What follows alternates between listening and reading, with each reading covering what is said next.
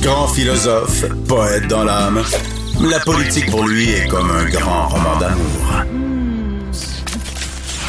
Vous écoutez Antoine Robitaille. Là-haut sur la colline. C'est l'heure des bulletineuses du vendredi. Bulletineuses parce qu'avec elles, tous les vendredis, nous remplissons le bulletin de nos élèves de la colline. On remet des bonnets d'âne et des méritas. Donc, on alterne entre gentillesse et méchanceté.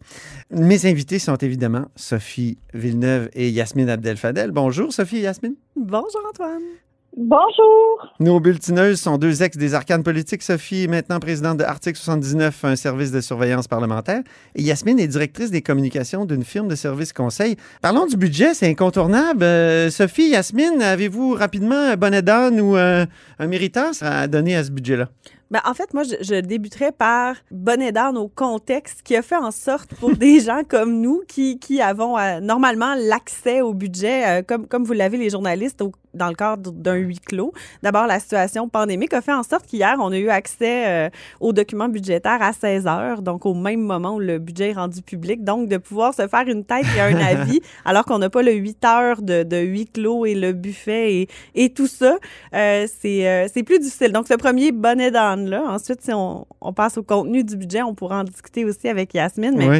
euh, budget nécessaire, budget un peu euh, beige, mais, Plate. mais nécessaire. Hein, Yasmine, bonnet d'âne ben, plate ou méritas plate? Ben, en fait, un, un, un, c'est un, budget particulier. Disons les choses là, telles qu'elles sont, puis surtout pour les pour les, les passionnés de politique que nous sommes, là, jamais une journée de budget n'a été aussi plate que depuis que, que je suis des budgets. Tu sais, d'habitude, il y a une frénésie, ça bouillonne à l'Assemblée nationale, tout le monde est là, tout le monde est content, tout le monde est curieux de savoir qu'est-ce qu'il y a en- euh, dans, dans le budget.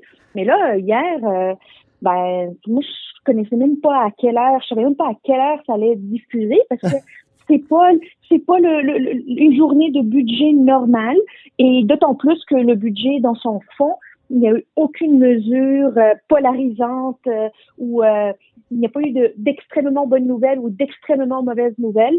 Euh, c'est un budget relativement plat. Là. Grosso modo, le Québec est quand même dans une position correcte dans le contexte. Mhm. Donc, tu sais, ça, c'est dans le département des bonnes nouvelles. On n'est pas trop dans l'imprévisible. Après, comment ça va se, se détailler? Puis est-ce qu'inévitablement, ces nouvelles-là qui ne sont pas excellentes, si on se place dans une posture, là, si on compare avec il y a un an où on, on Mhm. nageait dans les surplus budgétaires, Ben oui. est-ce que inévitablement ça nous ramènera vers de la vilaine austérité rapidement? Ça, c'est l'avenir nous le dira, mais je pense pas que ce soit avant la campagne de 22. Alors, revenons aux travaux parlementaires plus précisément. Soyons gentils au départ. Yasmine, tu remets un méritas à André Lamontagne, le ministre de l'Agriculture. Absolument. André Lamontagne a été excellent cette semaine en période de questions parce qu'il avait la lourde responsabilité de répondre au nom du gouvernement euh, durant la période de questions à propos de euh, du rapport du BAP euh, commencé qui a été déposé cette semaine pour le projet de GNL Québec dans la belle région de Saguenay-Lac-Saint-Jean.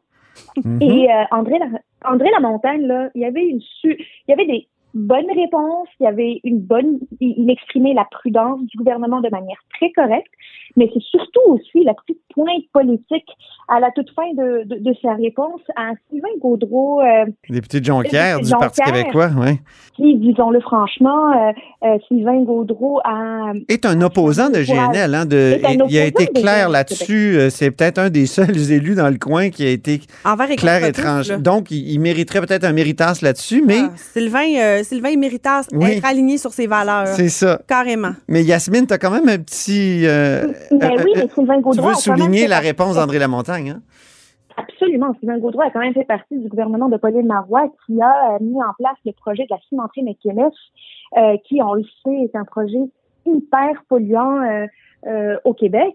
Alors, euh, André Lamontagne a eu la présence d'esprit de rappeler à Sylvain Gaudreau qu'il n'avait pas de leçon à recevoir du Parti québécois, parti qui a euh, décidé, euh, alors qu'il était au gouvernement, de mettre en place un des projets les plus polluants de l'histoire du Québec. Sophie, ton méritas, parce qu'on est toujours en, en mode gentillesse? Mais Moi, je, je veux parler de Marc Tanguay, qui, est porte-parole de l'opposition officielle euh, en matière de famille, euh, plus- plusieurs autres dossiers également, mais euh, qui, a fait un lien cette semaine intéressant, un méritant ce bon angle. Euh, tu sais, la période de questions, j'ai su parfois un rythme sans surprise et tout. Et euh, on a beaucoup parlé de pénurie de main-d'œuvre cette semaine. Marc Tanguay qui a parlé des liens qui existent entre la pénurie de main-d'œuvre dans le réseau de la santé et l'absence de développement dans le réseau des CPE. C'était un lien intelligent, j'ai trouvé. C'était une bonne idée de le présenter comme ça au gouvernement. Puis c'est vrai que c'est un réel problème. Donc, si on veut davantage de personnel dans le réseau de la santé, on le sait, c'est un personnel qui est beaucoup féminin. Ça prendrait des places pour que les mamans puissent retourner travailler. Bon, les bonnes dames maintenant. Yasmine. Guy Wallet. Ou le premier, Guy Ouellet. Guy Ouellet, député de Chaumédie, député indépendant depuis déjà quelque temps, et qui a surtout une, une question par, euh, par, pleine, par, par lune. là, tu sais. Par Il a neuf pas souvent séances, des questions. Quelque chose par neuf séances. Alors, euh, Guy Ouellet s'est levé et il a posé une drôle de question, une curieuse question à propos d'une potentielle correspondance que le cabinet de la vice-première ministre aurait reçue il y a sept mois. Là, Ah, on comme, aurait dit la théorie du est-ce qu'il est complot. là.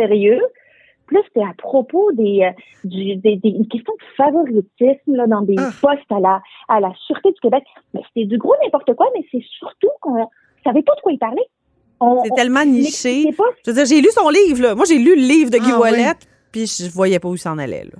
Non, mais moi, je l'ai écouté, là, puis je me suis dit, c'est pour ça que ça prend 5, 6 ans, les maudites enquêtes Ah ouais. sur les enquêtes sur les enquêtes à la. Sûreté du Québec.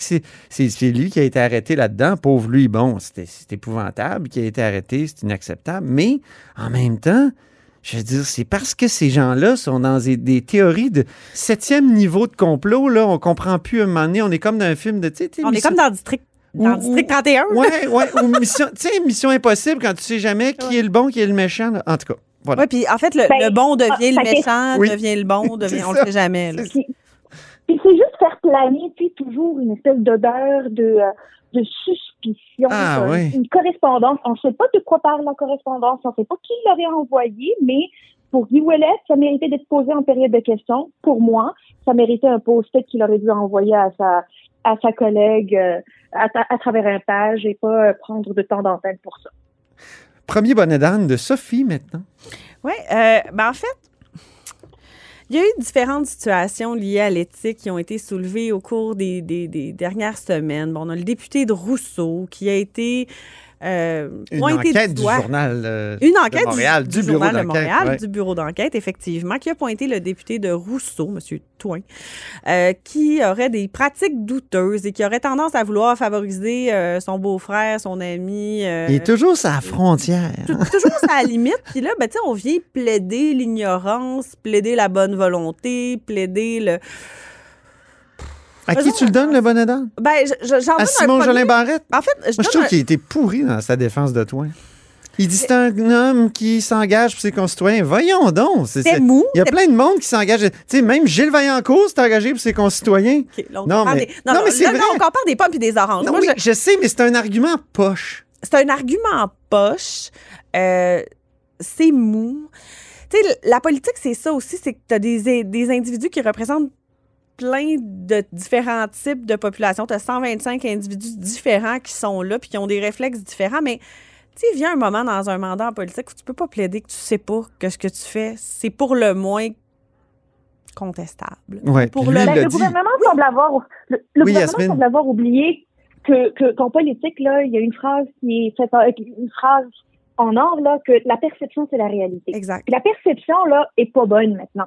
Mm. que, Ben, La euh, perception est pas bonne. dire que c'est juste une perception, on peut-tu faire, euh, on peut-tu démontrer euh, patte blanche là?